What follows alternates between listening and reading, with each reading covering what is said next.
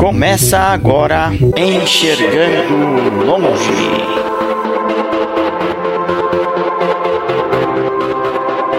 Apresentação: Marquiano Charan Filho e Milene Cristina.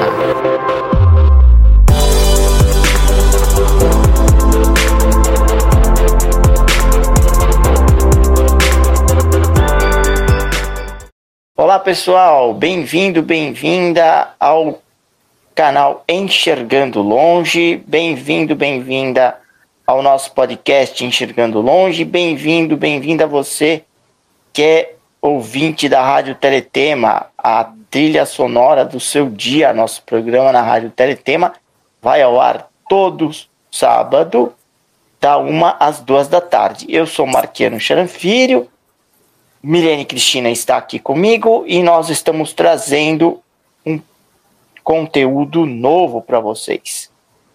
Se você é novo no canal, se inscreve, ativa o sininho para receber as notificações, dê like nos vídeos que você gostar e compartilha, porque o YouTube gosta e vai entender que isso é relevante. Milene Cristina, você estava de férias, de perna para cima, descansando, agora você já voltou com fôlego total. Exatamente. E aí nós voltamos, e você você voltou, né? Eu não voltei, eu não. Aliás, uhum. eu não saí, né? Mas na sua volta, nós estamos com três mulheres. E essas três mulheres vão ser as nossas convidadas de hoje. Sim. Bom, pessoal, sejam todos bem-vindos. Muito obrigado, Marquiano Charanfilho. Filho. É, realmente estava de férias, agora já estou de volta, um pouquinho mais bronzeadinha, estava muito branquinha. E eu queria agradecer a todos aí pela audiência nesse tempo todo e reforçar que estaremos todos os sábados, aliás, estamos todos os sábados na Rádio Teletema, a trilha sonora do seu dia, todos os sábados a, a uma da tarde, da umas duas da tarde, com os nossos episódios. Então, se você não pôde ouvir não pôde ver aqui no YouTube, tem a oportunidade de ouvir na Rádio Teletema e também tem a oportunidade de ouvir no podcast. Bem, gente, hoje o tema é mulher. Nós, mulheres maravilhosas, lindas e poderosas. Por isso, eu vou aproveitar e falar que, para mim, eu acho que o rosa choque ou o pink, que é a cor que eu estou usando da minha roupa, é a cor que mais representa a feminilidade. Então hoje nós vamos apresentar quem, Marquiano? Primeiro eu quero agradecer as três por terem aceitado o convite para essa live. Muito legal ter vocês aqui. É, são as apresentadoras do podcast Fala Mulher. Começar pela chefe, né? Que é a Kelly Barbosa, que é psicóloga, formada pela Unisales do Espírito Santo é palestrante, fala sobre inclusão e é a diretora e apresentadora do Fala Mulher. Kel, vou te, todo mundo te chama assim, né? A gente vai chamar você aqui de Kel. É bem mais fácil que Kelly. boa noite, boa tarde ou bom dia, depende da hora que o pessoal estiver consumindo esse conteúdo. Eu gostaria que você cumprimentasse nossa galera e fizesse uma audiodescrição de você. Olá, pessoas! Muito boa noite, boa tarde, bom dia para vocês. De antemão, já agradeço o convite por ter chamado aqui nós, integrantes do Cast Fala Mulher. Estou muito feliz por estar participando com vocês. Bom, como já foi apresentada, eu sou Kelly Barbosa, sou diretamente aqui do Espírito Santo, sou psicóloga, sou a idealizadora do projeto Cast Fala Mulher, que a gente tem uma intenção aí, né, de dar voz às mulheres. Mas antes de começar a falar um pouquinho do projeto, eu vou me descrever para vocês. Bom, eu sou uma mulher negra, tenho cabelos lisos abaixo dos ombros, estou usando uma blusa rosa clara, que ela tem um quadrado no centro com alguns sapatinhos é, desenhados com pedrinhas de strass. Não sei se vai dar para ver na câmera, mas é isso. Eu estou com fones de ouvido, cabelo solto ao redor do rosto, estou com uma maquiagem leve e um batom meio roxo.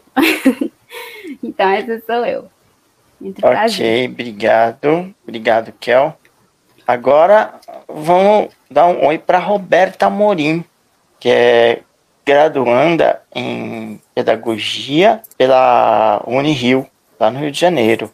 A Roberta que fez toda a ponte aí com as meninas para é, é, que essa live acontecesse, né? Eu gostaria que você cumprimentasse a nossa galera e fizesse uma audiodescrição de você. Tá bom. Oi, gente, boa noite. Ou bom qualquer horário aí que você esteja nos assistindo, nos ouvindo. Eu sou a Roberta Amorim.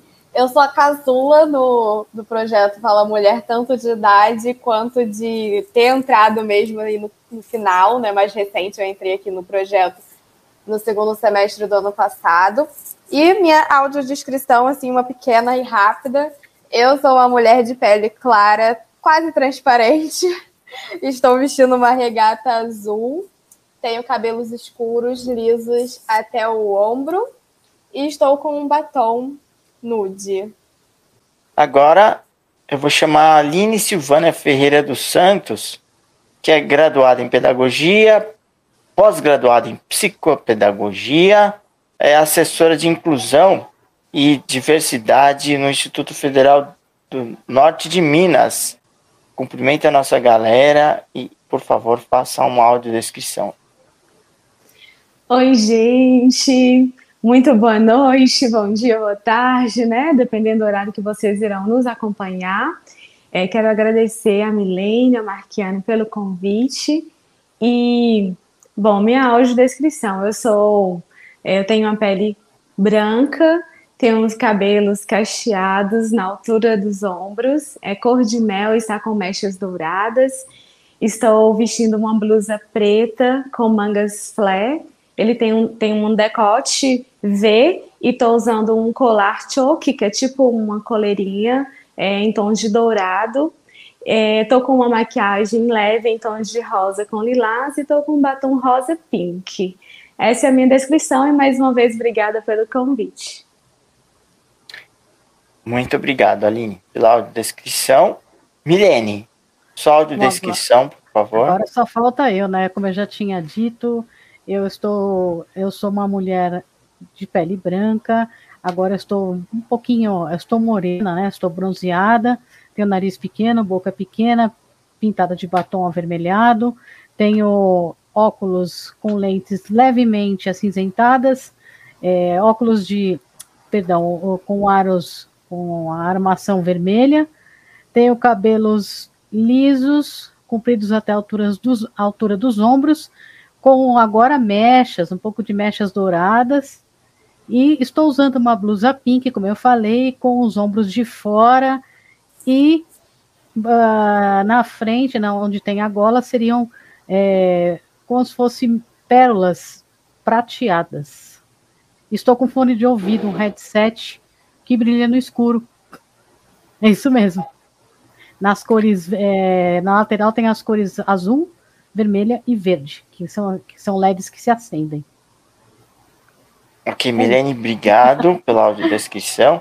Bom, eu é, sou normalmente pele branca, estou com um headset na cabeça, tenho cabelos grisalhos, estou com uma camisa polo salmão e atrás de mim é uma parede branca com algumas medalhas.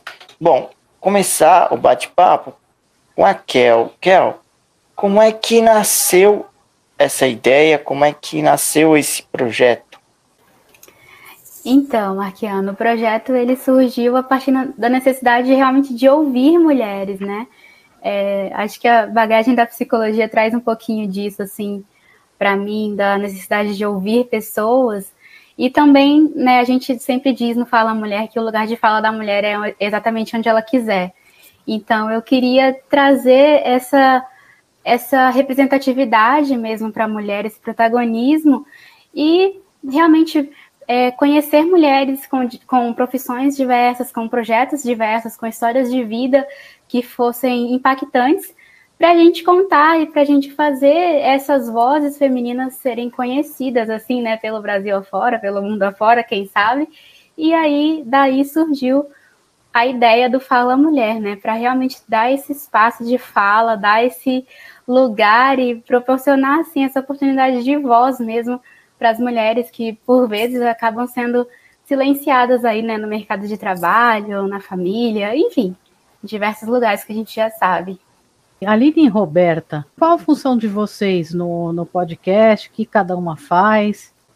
Então, Milene, é, no podcast, né, é, eu tive o privilégio de, de, participar assim, desde o início, desde o embrião, através do convite da Kel. E aí ela me convidou inicialmente para fazer mediação. Eu até falei com ela assim, nossa, você está ficando muito doida, né? Não tem experiência com isso. Mas aquela ela é, ela é excelente, ela traz essa tranquilidade e esse clima, né, assim, de brincadeira, mas ao mesmo tempo num projeto muito sério. Então, eu iniciei com essa questão de fazer a mediação. No início do projeto, a gente é, fazia as entrevistas. E atualmente, além da mediação, eu estou também com a apresentação juntamente com as meninas no, no podcast. Eu, quando recebi o convite da Kel, na verdade, quando ela me mandou mensagem assim, preciso falar com você, eu estava esperando um convite para participar do programa. E aí eu já ia falar, menina, mas eu não tenho nada para falar, não tenho nenhum assunto específico que você possa tirar um proveito. E aí veio o convite para participar da equipe. Então foi algo que eu não esperava. Eu entrei, é, entre aspas, assim, para ajudar, porque tinha uma outra integrante que não pôde continuar, não estava conseguindo conciliar com o trabalho. E eu ia ficar ali na reserva, caso uma delas não pudessem gravar no dia, mas acabou que desde que eu entrei eu estou em todos os programas e continuo na equipe. Acho que já estou fixa, né? Isso, isso eu deixo para elas responderem. É, a ideia da reserva foi só para não assustar muito a Roberta, sabe, gente? Assim, porque é, ela estava porque o planejamento esquivando. inicial, né? Sim. É, ótima tática. Deu certo, vocês viram, né? A timidez chega a esse ponto, é? Sim.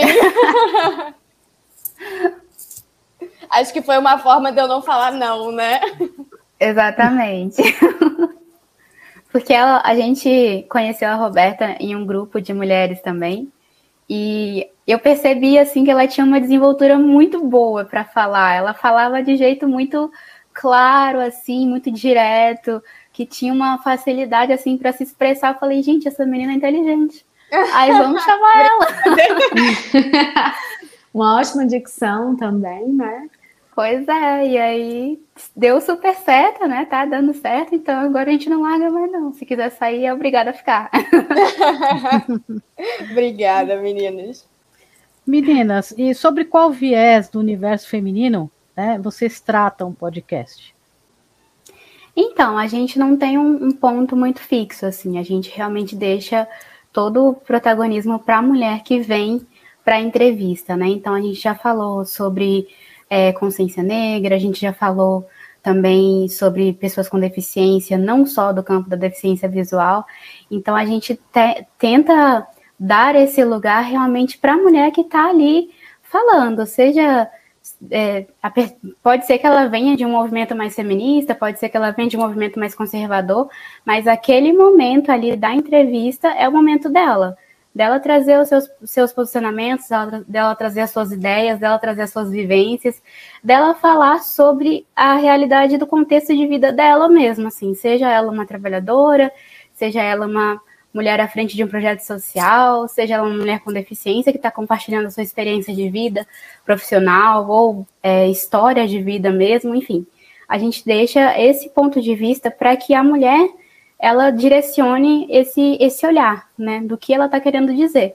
Então, a gente normalmente faz um roteirinho assim de perguntas do que é interessante para nós, enquanto leigos entre aspas, né, poder conhecer aquela realidade para ela dar o tom e ela dar o direcionamento para onde que aquela entrevista vai. Isso, é, inclusive, né, assim, o nome fala mulher mesmo nesse sentido, para que a nossa convidada ela sinta ali confortável no seu lugar de fala. E a gente sempre fala, né, em cada episódio, assim, para a mulher que tem uma história, que tem um projeto, então assim, é direcionada a várias áreas e como a Kel bem disse, é para que ela tenha o seu lugar de fala e se sinta confortável. Então, por isso que a gente fala, fala mulher, né? A gente não tem esse viés definido porque ela é a protagonista da sua história. E uma coisa interessante, se eu puder complementar aqui rapidinho, é Sim. é que, na minha percepção, a gente não escolhe temas para ser abordado, a gente escolhe as pessoas. Tirando aquelas datas assim que são mais importantes, que a gente precisa falar, consciência negra, dia da pessoa com deficiência, a, a, gente não escolhe muito, ah, vamos falar sobre beleza. Eu acho que a gente acaba encontrando as mulheres no meio do caminho e os temas surgem com elas, né? Marquiano. Vou começar com a Aline, aí depois você vai passando a bola para as outras meninas. O que você acha da nova liderança feminina no mercado de trabalho? A gente tem visto que uh, de um tempo para cá a mulher tem assumido uma posição de liderança no mercado de trabalho. O que, que você acha dessa liderança? Então, Marquiana, é uma conquista muito importante, né? As mulheres têm lutado, têm buscado isso, além da liderança, a questão da igualdade salarial, porque muitas mulheres elas exercem é, o trabalho tanto igual ao homem, né? Porém, a gente percebe, e é mostrado inclusive em pesquisas, que, há, que acontece essa divergência salarial, mesmo sendo o mesmo é, trabalho, a mesma função. E quando a mulher, ela, hoje, ela chega nesse patamar de, de chegar na liderança, de estar ali no âmbito do, do mercado de trabalho, sendo líder, é, eu entendo que é uma conquista muito grande, é muito salutar. Então, eu acho isso muito relevante, né? A valorização da mulher no mercado de trabalho. Quer começar, Kel? Ou quer que eu fale? Não, pode falar. Não, eu, eu ia falar que eu ainda não trabalho fora, né? Eu estou fazendo faculdade e estou fazendo orientação e mobilidade também, então eu ainda, né, é, saio acompanhada, não estou estagiando, então eu não tenho muito essa vivência. E é, o podcast acaba sendo importante porque escutar a vivência das outras mulheres me deixa mais forte, porque eu sou uma pessoa um pouco medrosa. então, ouvir a fala da Aline com tanta força assim, me, me dá um gás, sabe? A gente começa a pensar, nossa, é, é possível, né? E aí, Kel? Eu acho que não só falar de mulher, mas a, trazendo para nossa realidade também, né? Falando de mulher com deficiência, o mercado de trabalho, ele é, infelizmente, é muito fechado. Então, é, nós mulheres com deficiência, a gente tem que enfrentar cinco barreiras a mais do que, gente, do, que quem sem deficiência já enfrenta dez, sabe? Então, eu percebo assim que sim, existe uma resistência muito grande ainda para o mercado de trabalho, apesar de a cada dia mais a gente vê mulheres aí superando barreiras, ocupando lugares e realmente tendo esse protagonismo e esse, essa ocupação. Na, na, verdade, eu acho que ocupação é uma palavra até um pouco é, pesada, né? Porque elas também estão tendo seus lugares, assim como os homens. Não, ninguém quer ser superior a ninguém, né? A gente quer simplesmente uma é, igualdade que é, alcance a equidade, na verdade, né? De, de gênero e de, de oportunidades. Então, assim, infelizmente ainda existe muito pensamento que mulher tem que ser psicóloga, tem que ser pedagoga, tem que ser professora, tem que ser enfermeira. E hoje a gente vê as mulheres quebrando esses paradigmas aí, indo para arquitetura, para indústria, para engenharia, para sistemas de, de computação. Então, assim, ver esse progresso é algo que realmente me incentiva muito, porque antigamente falar de uma mulher numa indústria seria praticamente impossível, né? Então a gente vem ganhando força, a gente vem ganhando voz. Eu acho que esses, esse tipo de diálogo que a gente está tendo aqui agora, ele fortalece mais ainda, né? Essa necessidade das mulheres em terem os seus espaços e a sua motivação para realmente conseguir continuar alcançando esses espaços e esses protagonismos assim no mercado de trabalho. Eu vejo o seguinte, que as empresas que conseguem ver a mulher como ocupando um cargo né, de liderança, que dão essas oportunidades, a empresa acho que ganha muito. Por quê? Porque muitas vezes o homem não tem a sensibilidade que as mulheres têm em algumas situações, principalmente nas, nas resoluções de conflito. eu acho que nos conflitos, uh, eu acho que essa posição da mulher, eu acho que acaba sendo benéfico para as empresas, porque é uma sensibilidade que nós, homens, não temos. É, o que vocês acham disso? Começando aí, pode ser pela Kel. Eu acho um pouco difícil falar sobre isso, porque essa construção social também é muito frequente, né? De fato, a gente vai pensar mais, a gente vai pensar primeiro no como emocional para depois ir para o racional, mas também já é muito comum a gente ver mulheres que, tipo, não quero saber de sensibilidade. Eu quero saber de fazer aqui, me importar comigo e não quero saber dos outros. E tudo bem, é uma forma de está existindo, assim como também tem homens que são mais sensíveis e que vão se direcionar mais pelo emocional para depois ir para o racional. Então, sim, eu acho esse, esse, isso importante, né, de ter essa sensibilidade, de ter esse olhar mais é, humanizado, mais empático ali, para poder ter essa, essa, esse diálogo maior, né, que mulher tem mais facilidade de dialogar, para chegar ali, conversar e falar, olha, vamos fazer de outro jeito, ou chegar naquele típico charme feminino e tentar né, fazer de uma outra forma, mas também tem mulheres que não pensam dessa forma, que só querem né, realmente também ter o direito delas de serem brutas, e tudo bem. então eu acho que hoje o nosso, o nosso mundo ele está polarizado demais, assim, né, a gente pensar de uma forma que mulher é padronizada, no, no sentido de emoções e reações e afins. Então, isso também vai acabar se desconstruindo dentro de um mercado de trabalho. Pelo menos é, é o que eu penso, assim. Sim, é, eu também acho é, bem interessante esse posicionamento que a Kel colocou, porque assim, antes, né, até o mundo contemporâneo, a gente ainda tinha muito prevalente o homem como provedor.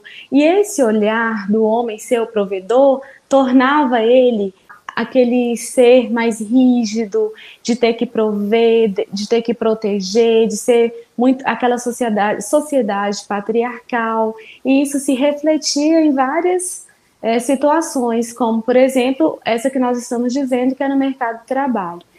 E, e a mulher nesse período, né, era aquela, aquela mulher do, de acolher, de fazer as coisas, de ficar mais em casa, de receber. É, de cuidar da educação dos filhos, de não ir para fora. E atualmente, né, nesse mundo moderno, e aí a gente sabe que hoje nós temos essa linha, né? É, tem, temos mulheres que são mais racionais e menos emocionais, e vice-versa, e tá tudo ok. Então, assim, são os paradigmas que se quebraram e nasceram novos, né? Foram, estão sendo reconstruídos. Então, eu penso que é difícil falar agora, né, nesse sentido de da questão da sensibilidade ser mais pautada em X ou Y. Mas é isso, né? Eu acho que a gente está caminhando para é, nessa nova etapa, né, a qual nós estamos vivendo, e cada um se adequando de acordo com aquilo que pensa, que acredita, e tá tudo ok. Qual o espaço, na opinião de vocês, que espaço a mulher com deficiência está tendo na sociedade e mais especificamente a mulher com deficiência visual.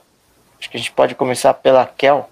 Eu acho que a mulher ela está construindo, né, o seu espaço. Quando a gente fala de mulheres que hoje são executivas, mulheres que hoje são líderes, mulheres que hoje estão ocupando aí cargos eh, hierárquicos, né, de, de alto escalão, a gente percebe que a mulher está construindo esse espaço e está construindo oportunidades para outras mulheres chegarem até esse espaço, até esse, esses lugares também.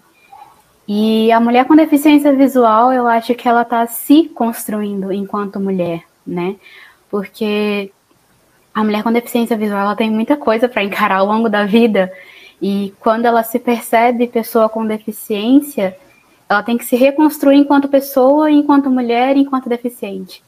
Então eu acredito que esse processo ele nunca é tão simples, porque a gente tem que lidar com a nossa feminilidade, a gente tem que lidar com é, a sociedade como um todo, que é preconceituosa, a gente tem que lidar com questões até mesmo de gênero e sexualidade, porque uma mulher com deficiência, ela às vezes é, é assexualizada, né? A pessoa, as pessoas tiram a sexualidade da mulher com deficiência porque acham que, sei lá, é um pecado, é uma crueldade ter uma relação com uma mulher com deficiência. Então, são questionamentos, são pontos que a gente ainda tem que trabalhar muito para dizer, olha, a mulher com deficiência está neste lugar hoje. Então, a gente está em um lugar de procurar lugares para conquistar. Porque a gente tem voz? Tem. Mas quem ouve essa voz? E onde estão as pessoas que estão ouvindo essa voz e o que estão fazendo com o que estão ouvindo? Então, assim, a acessibilidade ela é muito pouca. A gente tem visto aí grandes, grandes desenvolvimentos da tecnologia, a gente tem visto grandes avanços aí da, da tecnologia assistiva, e do empenho de muitos sites, blogs e aplicativos para tornar os seus espaços acessíveis. A gente tem visto descrição de imagens se popularizando, mas vamos falar de mercado de trabalho? Tem espaço? Quase nada. Vamos falar de faculdade? Tem representatividade? Quase nada. Então, assim, vamos falar de sociedade? Meu Deus, só dá para conviver entre mulheres com deficiência se é fora disso, normalmente existe um desconforto em algum nível, em algum grupo social. Então eu acho que esse lugar ele está sendo construído assim a passinho de tartaruga. Mas em algum momento a gente chega lá.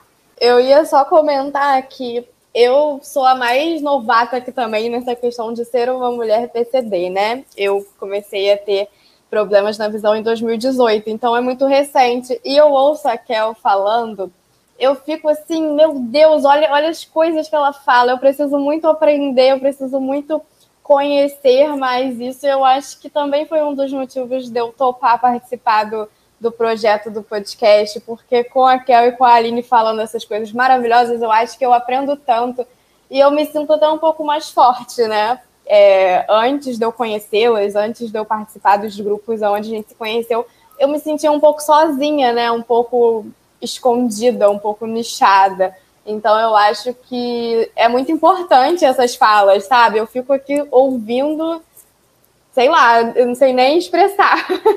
Vocês acham que a gente, as mulheres, nós, por sermos deficientes visuais, nós sofremos mais discriminação na sociedade do que o homem com deficiência visual? Além do trabalho que vocês já falaram, por exemplo, nas questões do namoro, nas questões da sexualidade, de amizades, como que vocês veem isso? Na verdade, o que, que eu penso? Nós, mulher, a mulher, de modo geral, ela já é vista como um ser frágil, um ser vulnerável. E quando se trata da mulher com deficiência visual, parece que essa vulnerabilidade ela ainda é maior. Eu não estou dizendo que há essa vulnerabilidade, eu estou dizendo que é da forma com que nós somos lidas. Nós somos lidas dessa forma. Então, a discriminação, ela existe em todas as áreas da deficiência e para, para além disso, né? Em outras é, nuances também ela vai acontecer, questão de cor, de, de, de tamanho, enfim. E para nós, mulheres com deficiência visual, a, a discriminação, assim, eu pessoalmente, eu não, eu não passei muito por isso, mas assim, no sentido de, mais é no espaço de trabalho, de ter que provar todos os dias que é possível, que eu dou conta. Hoje eu já estou há muito tempo na instituição, eu não passo por isso. Mas antes de chegar nessa instituição, antes de chegar é, nesse processo de, é, em, de conquistar o um emprego, eu passei por várias discriminação, talvez por ser mulher, talvez por ser pessoa com deficiência, porque assim, a gente tem que provar o tempo todo, ah, não, eu dou conta. Ah, mas você vai dar conta de fazer isso? Então, são questionamentos, né, que são feitos. E, e também tem outra área que a gente se depara com essas indagações, por exemplo, na área de afetiva, né? Quando a gente, quando eu estava grávida, eu lembro assim que era um absurdo quando eu saía nas ruas, não com todas as pessoas, porque tem pessoas que já estão habituadas e compreendem, né, que é, nós mulheres com deficiência temos também a, a nossa vida pessoal ativa. Eu lembro que é, quando eu estava grávida, eu saía com a minha bengala E aí algumas pessoas, principalmente outras mulheres, falavam assim, tocava na minha barriga e falava assim: "Nossa, quem fez isso com você?". Então assim, é, elas não percebiam que aquilo ali era algo assim, totalmente fora do, do, do, contexto, né? Assim, como se eu não tivesse permitido, como se fosse algo muito grave, a questão da assexualidade, enfim. Então, nós mulheres com deficiência, eu acho que sofre mais nessa perspectiva, sabe? É, da vulnerabilidade mesmo, de a gente, como se a gente não tivesse é, que vivenciar é, tanto de forma intensa a nossa vida afetiva, a nossa vida pessoal, a nossa vida social, é, talvez por terem esse olhar de vulnerabilidade com relação a nós. Eu acho que além disso que a Aline disse, também tem muita questão da infantilização da mulher com deficiência, né? da pessoa com deficiência como um todo, mas eu, enquanto mulher, eu percebi muito isso é, quando eu estava na faculdade mesmo. Às vezes eu estava voltando para casa, estava ali no terminal esperando meu ônibus tranquila e vinha alguém e perguntava: cadê a sua mãe? Eu falava: ué, a minha mãe deve estar em casa, não sei.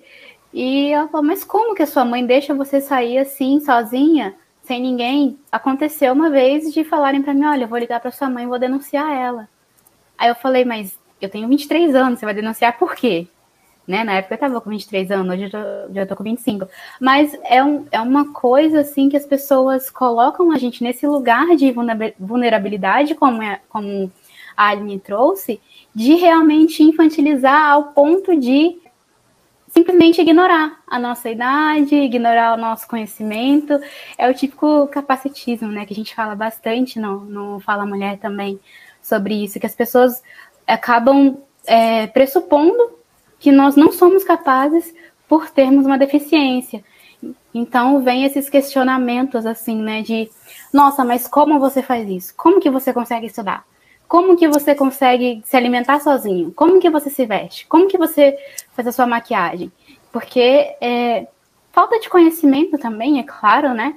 De não saber uma realidade de uma pessoa com deficiência, mas além disso é o, o preconceito, né? De simplesmente achar que por a gente ter uma característica diferente, que é a ausência da visão, a gente é incapaz de realizar determinada atividade, como estudar, trabalhar, casar, ter filhos, cuidar de uma casa.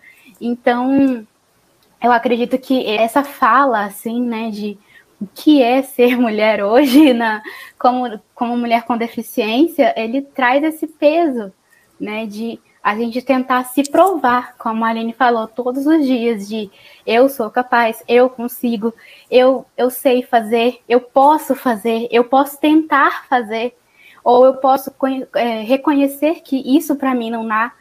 E às vezes a gente é impedida de ter essa fala, de ter esse pensamento, de ter essa vontade de fazer as coisas e acaba sendo reprimida, né? Até porque em algum momento, vamos ser sinceros, enche o saco. Uhum. E eu uhum. acho que é muito isso, sabe? A gente ter essa liberdade de reconhecer os nossos limites, mas também ter o total direito de se desafiar quando necessário. E só complementando rapidinho a Kel e a Aline, eu acho que algo que a gente pode juntar nessa mistura toda aí do que foi falado é a superproteção da família, né? Eu entendo que comigo é super recente, então eu acho que a minha família, principalmente os meus pais, eles ainda estão se adaptando, mas algumas coisas já irritam nessa infantilização, nessa superproteção. Então, quando eles começam a falar comigo alguma coisa no diminutivo, eu já saio cortando. Eu falo assim, por que você está falando comigo no diminutivo? Lembra que eu tenho 23 anos? Porque eu acho que isso tem que começar em casa, né? Para se acontecer na rua, eles me ajudarem. Eu, eu tenho que estar forte ali. Então, já é algo que eu, que eu já estou percebendo e já está incomodando. Eu já ouvi de mulheres, mulheres com deficiência visual, falando o seguinte, que elas acham que em termos de afetividade, as oportunidades para as mulheres com deficiência visual são menores. Vocês também acham isso? Eu vou começar pela Roberta. Olha, eu acredito que sim. Eu ainda não tive assim nenhuma experiência, eu não fui para balada ou algo assim. Estou trancada em casa desde o início da pandemia. E antes da pandemia, eu passei pelo meu isolamento pessoal, né? Depois de, de começar a ter problemas na visão. Mas por tudo que eu acompanho, por tudo que eu ouço, por tudo que eu sinto mesmo na fala das pessoas, eu acredito que sim. E aí, Aline? Então, Marquiano, é, pessoalmente, isso é uma opinião assim muito pessoal mesmo. Eu não acho que, que é por causa da deficiência, mas talvez por causa do perfil da pessoa.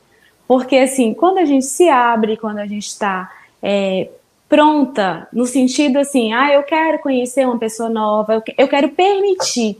Porque existem pessoas que, às vezes, ela repele o outro, ela se fecha e isso é de forma inconsciente, né? A nossa psicóloga pode até explicar isso melhor. Mas acontece que a pessoa ela tá querendo algo, mas ela se fecha tanto, se retrai, fica com tanto receio que ela acaba repelindo aquilo. Então, eu pessoalmente, na minha vida, na minha trajetória da adolescência até chegar aqui, eu não tive essa dificuldade.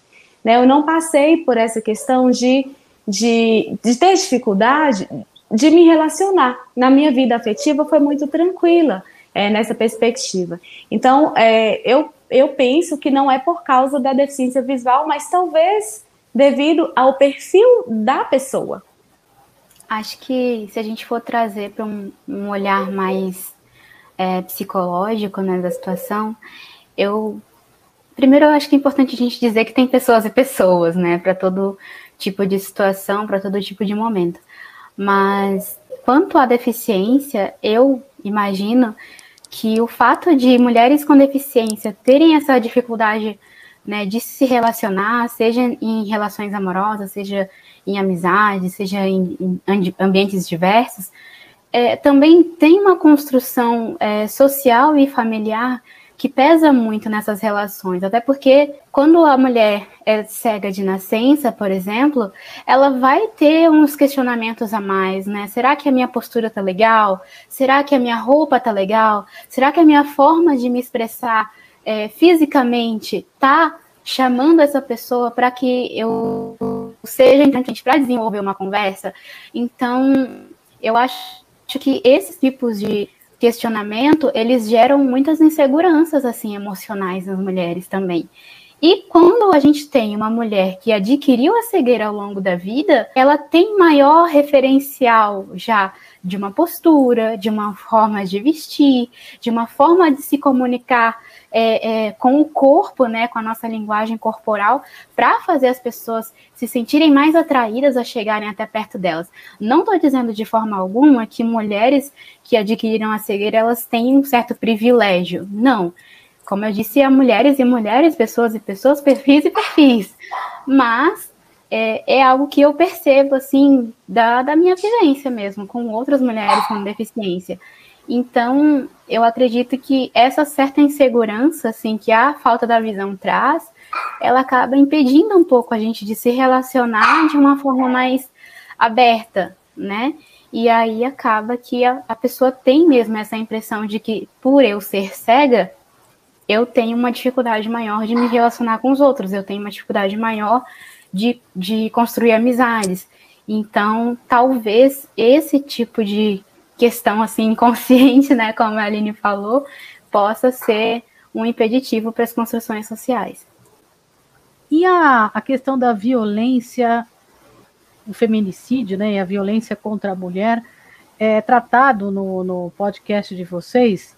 Então, a gente não tratou sobre violência é, com, contra a mulher ainda, inclusive é um tema que a gente quer muito trazer, mas ainda não encontramos alguém é, assim, né, no assunto para falar com a gente sobre. Mas fica aí, né, para quem estiver assistindo ou ouvindo a gente, se tiver um interesse, se tiver uma fala importante para falar sobre isso, estamos aceitando. Mas, e é um assunto é, bem complexo, né? A gente tem que bem tomar complexo. muito cuidado. sim, sim. Mas eu, eu acredito que é, quando acontece porque acontece, é fato, a violência contra a mulher com deficiência, ela é muito mais mascarada. E por vezes, ela não é compreendida pela mulher com deficiência, porque na maioria dos casos, isso, pelo que eu estudei na psicologia também, e pelo, por alguns é, relatos que eu já recebi enquanto pessoa cega que conhece outras pessoas cegas, é, muitas vezes, muitas das vezes, as mulheres que sofrem violência doméstica, elas não são apenas deficientes visuais. Então tem, normalmente tem uma deficiência intelectual ali, mesmo que seja leve, e é muito comum que a própria família aproveite disso, né, para é, causar alguma situação constrangedora ou para é, privar a mulher de fazer certas coisas ou para esconder mesmo, né, da família, dos amigos, da sociedade em geral. Então essa essa violência ela é muito mais mascarada. Por outro lado, é, quando a gente fala de rua, quando a gente fala de vivência ali no dia a dia, de tá, sair para o trabalho, pegar um ônibus, é uma coisa muito assim, não vou tocar nessa mulher porque ela é deficiente, se eu tocar eu vou, sei lá, vai cair um raio na minha cabeça agora, não posso assaltar uma pessoa com deficiência, independente se é mulher ou não. Então, existe, existe muito esse esse pensamento, né, de que não toque em pessoas com deficiência, porque você vai ser castigado aí pelo universo, mas também existe o lado muito mal da coisa, né, de não, vou assaltar porque não tá me vendo. Vou assaltar porque não tá andando. Assaltar porque não sabe o que tá pensando. Né? Então, é, infelizmente, existe sim, só que é algo pouco falado, muito mascarado e, infelizmente, por diversas vezes não é compreendido pela pessoa que está sofrendo essa deficiência. Essa, essa violência, desculpa. Isso, é isso que é, é muito delicado, né? Porque às vezes a, a, pessoa com deficiência sofre violência e não compreende, não entende que está sofrendo, e por causa disso ela não consegue pedir ajuda, pedir um auxílio. E às vezes, quando ela entende, ela se sente também retraída, né? Isso acontece. Se sente retraída porque é, eu estou aqui e se eu fizer uma denúncia, se eu buscar ajuda, vai ser pior para mim. Né? Às vezes isso é internalizado. E para além da violência física, tem um outro tipo de violência assim que eu queria destacar rapidamente, que é a violência simbólica, né? Nós mulheres, nós passamos muito por isso. Nós sofremos essa violência simbólica e assim é quase que o tempo todo. Né? A gente escuta o tempo todo assim, ah, a mulher fala demais. Mas por que, que a gente fala demais? Porque por séculos nós ficamos é proibida de falar, de expressar, de ter o nosso lugar de fala. Então hoje a gente pode falar e por isso a gente fala demais. E aí é uma violência simbólica, né, que é jogada sobre a gente. A gente sofre isso o tempo todo. Nós mulheres com deficiência e outras mulheres também. Mas quando a gente fala da mulher com deficiência é nessa perspectiva, né? Nossa, você fala demais, não precisa falar. E às vezes quando é a pessoa que tem dificuldade da fala, é interrompida, é indagada. Então também tem essa questão da violência simbólica. E eu acho que entra aí nisso que você falou, Aline, a questão de achar que o que vai ser dito não é importante, né? Tem muito isso, tipo, pra que, que ela vai falar, né? Ela não, não tem a vivência, não tem a experiência ou, ou qualquer coisa do tipo. E também é, tem a questão da própria violência psicológica, né? Que é um, um ponto assim muito, muito grande, muito, muito necessário de ser ressaltado, porque a mulher com deficiência, eu, eu vejo assim que esse é um ponto que todas nós sofremos em algum momento ou em vários momentos do nosso dia e a gente acaba não se dando conta. Porque é, já tem essa questão do capacitismo. E aí, quando olham para uma mulher e falam, você não vai conseguir cuidar de um filho, como que você vai saber se ele está com febre, se ele está doente? Porque você não está vendo. Ou então, porque você não vai conseguir correr com ele para fazer determinada coisa porque você está numa cadeira. Então, assim, gente, quem sabe é a pessoa. Ninguém sabe na, mais do que nós, né, do que nós mesmos. Então, é, a violência doméstica, a violência psicológica com a mulher, ela acontece o tempo inteiro. Independente se ela tem deficiência ou não, mas quando alguém chega para você e fala, não faz isso, você vai se machucar não vai em tal lugar, você não consegue fazer. Não vai fazer essa comida, você vai se queimar. Então você constrói ali é, é, medos e bloqueios naquela pessoa por ela ter uma deficiência. Então você acaba fazendo com que ela pense que ela é incapaz de fazer aquela coisa sem ela sequer ter tentado. E Kel, só para te complementar, eu acho que quando é ao contrário, por exemplo, o pai com deficiência, isso é um, é um pensamento meu. Não é nessa proporção, porque sempre vai vir a falar, mas a mãe vai ajudar, né? A mãe vai responder, a mãe vai saber. Então, eu acho que são proporções diferentes. Exatamente. Olha, mais ou menos. Eu, eu me permito discordar um pouquinho de você, Roberta, porque Assim, eu sou pai com deficiência, né? Hoje minha filha tem 24 anos. E, e assim, tinha questões, né? Quando era pequena, não. Como é que você vai sair com ela para passear na rua, né? Como é que você vai sair se vem um cachorro e se vem alguém e toma a menina de você? Quer dizer, coisas assim, como se você não conseguisse se defender, né? De, de, de várias coisas, né? Eu ouvia comentários, tipo, eu tava levando minha filha para para passear, né? O que é perfeitamente normal de um pai, qualquer pai, né? Pega uma filha pequena, leva para passear, né? Então você ouvia comentários tipo, você tá levando o papai? Quer dizer, muda, né? É, é como se mudasse o, o referencial. É como, se a, pai. é como se a criança passasse a ter uma responsabilidade que ela não tem. Ela, na verdade, ela sim precisava, na época, da proteção, né? E é uma coisa que inconscientemente as pessoas jogavam para ela a proteção ao pai. Quer dizer, é uma coisa é, meio que absurda quando vocês falaram da infantilização, essa infantilização ela é sofrida, eu acho que tanto pela mulher como pelo homem. É, não sei se no mesmo, no mesmo, na mesma proporção, mas que acontece é, com as pessoas com deficiência, independentemente do sexo, isso com certeza. A sexualidade é um tabu ainda, né, para nossa sociedade. Como que vocês tratam a sexualidade no podcast, no universo feminino? Nós tivemos um episódio no podcast que não foi diretamente para discutir a sexualidade, mas nós fizemos um especial Dia dos Namorados, onde nós entrevistamos a dona de um sex shop e ela trouxe para a gente algumas orientações e dicas de produtos. Ela é uma pessoa com deficiência visual e ela montou esse sex shop para tratar também é, de acessibilizar para as pessoas que têm deficiência, não só visual, mas outros é, tipos de deficiência.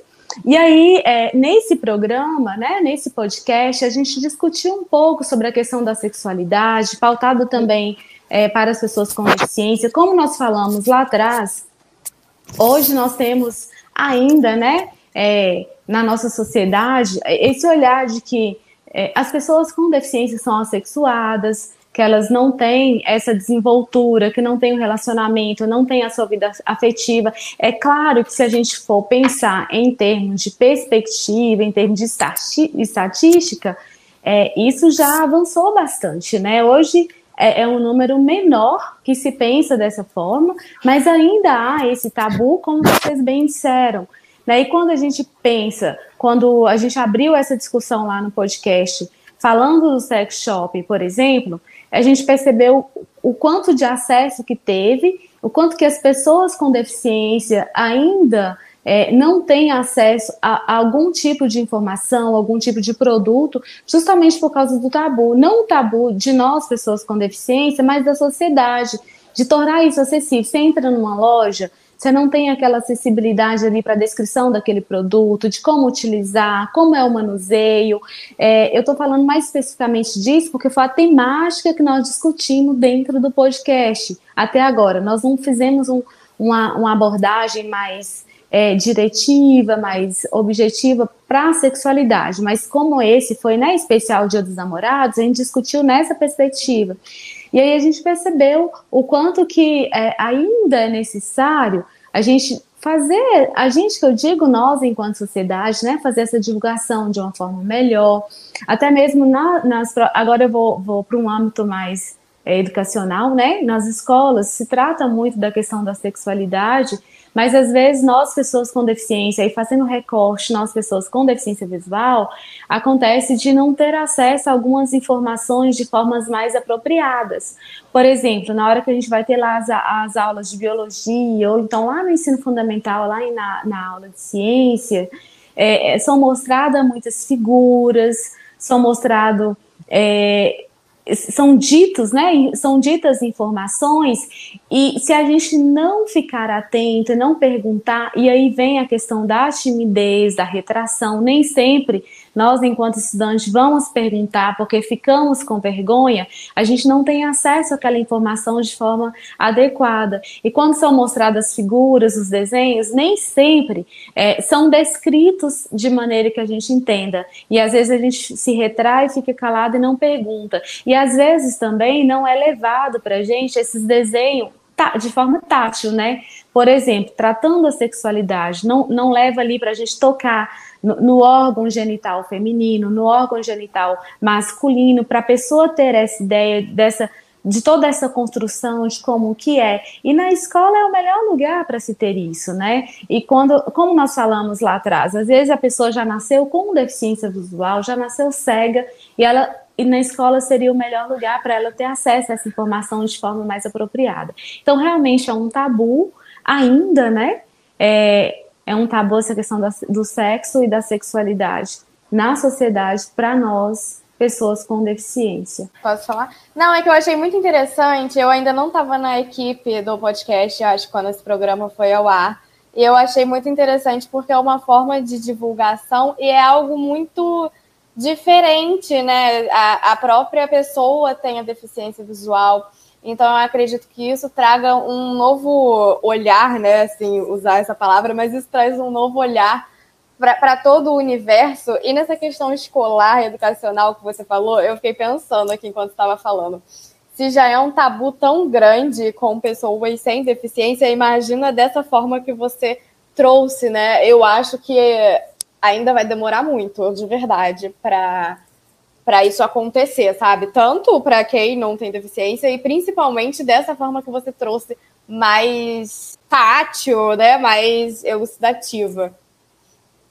Sim, porque nas escolas, Roberto, existem, né, o, é, o material didático pedagógico já com a, o formato, né? Tem o esqueleto, tem o corpo humano, tem tudo. Sim, e, sim. e às vezes não é levar e, e, pode causar um constrangimento dependendo da forma com que é abordada, né? Mas isso é sim. é importante porque a gente precisa de ter essa ideia de como que é e conhecer o, é o autoconhecimento, né? É o conhecer o nosso corpo existem movimentos, né? Movimentos LGBTQIA, movimentos de pessoas negras, movimentos infinitos aí, né, de ativismos.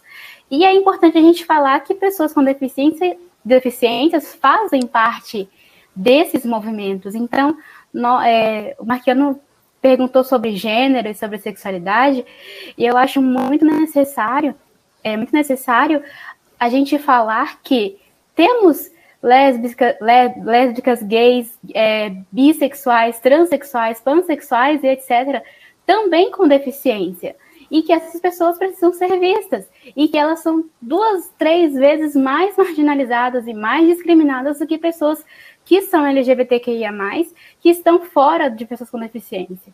Então, assim, se já é difícil para uma pessoa que é deficiente ser é, ser deficiente, se ele é deficiente e LGBTQIA+, é cinco vezes mais, mais difícil. Se ele é deficiente, negro, LGBTQIA+, meu Deus, exclui essa pessoa do mundo.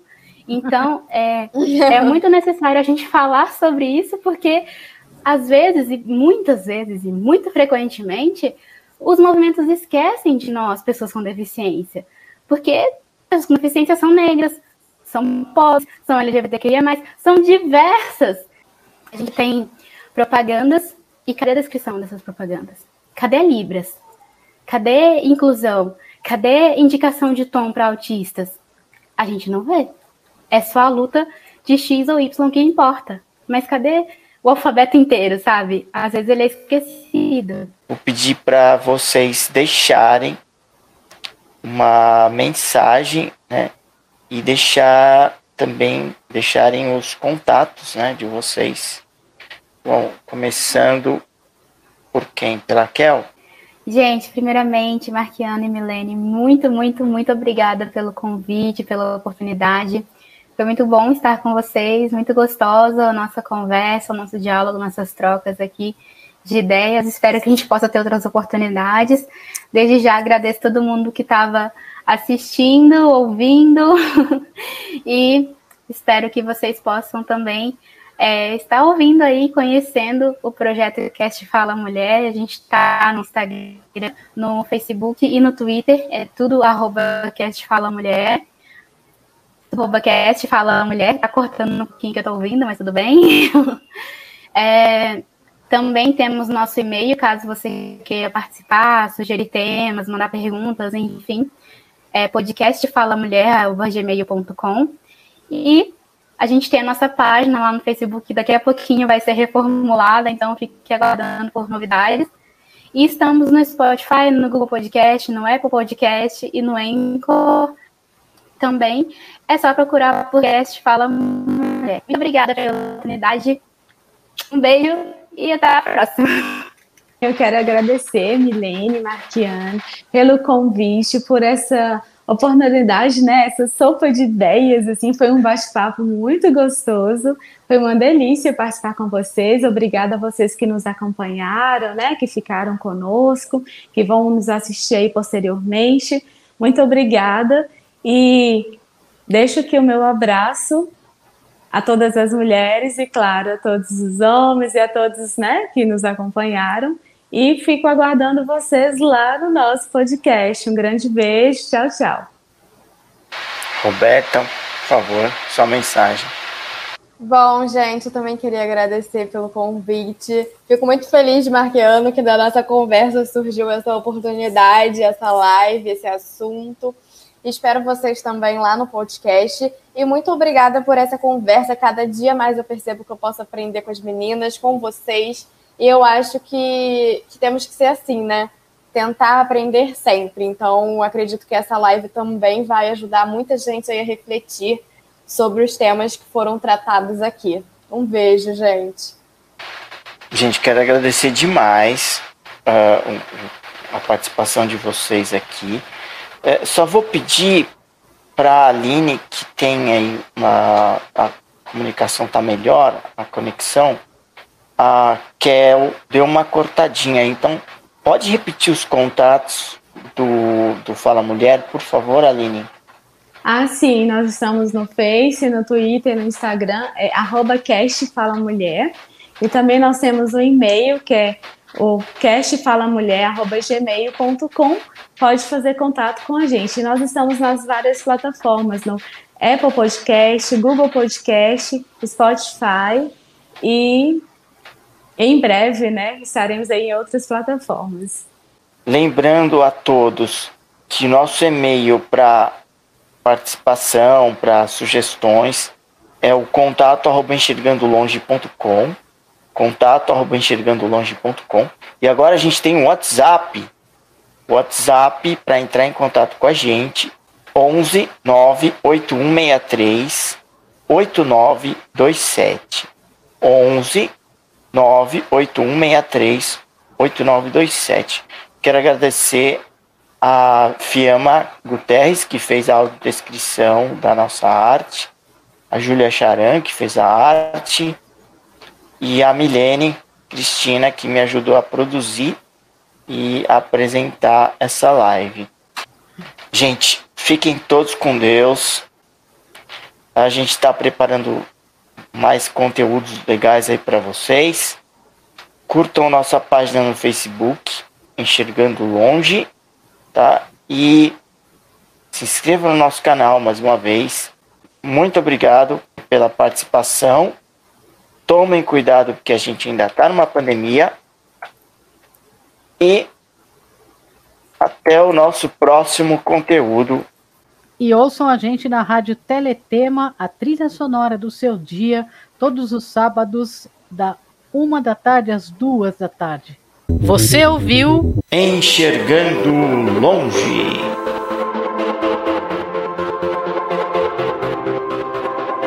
Apresentação: Marquiano Charan Filho e Milene Cristina.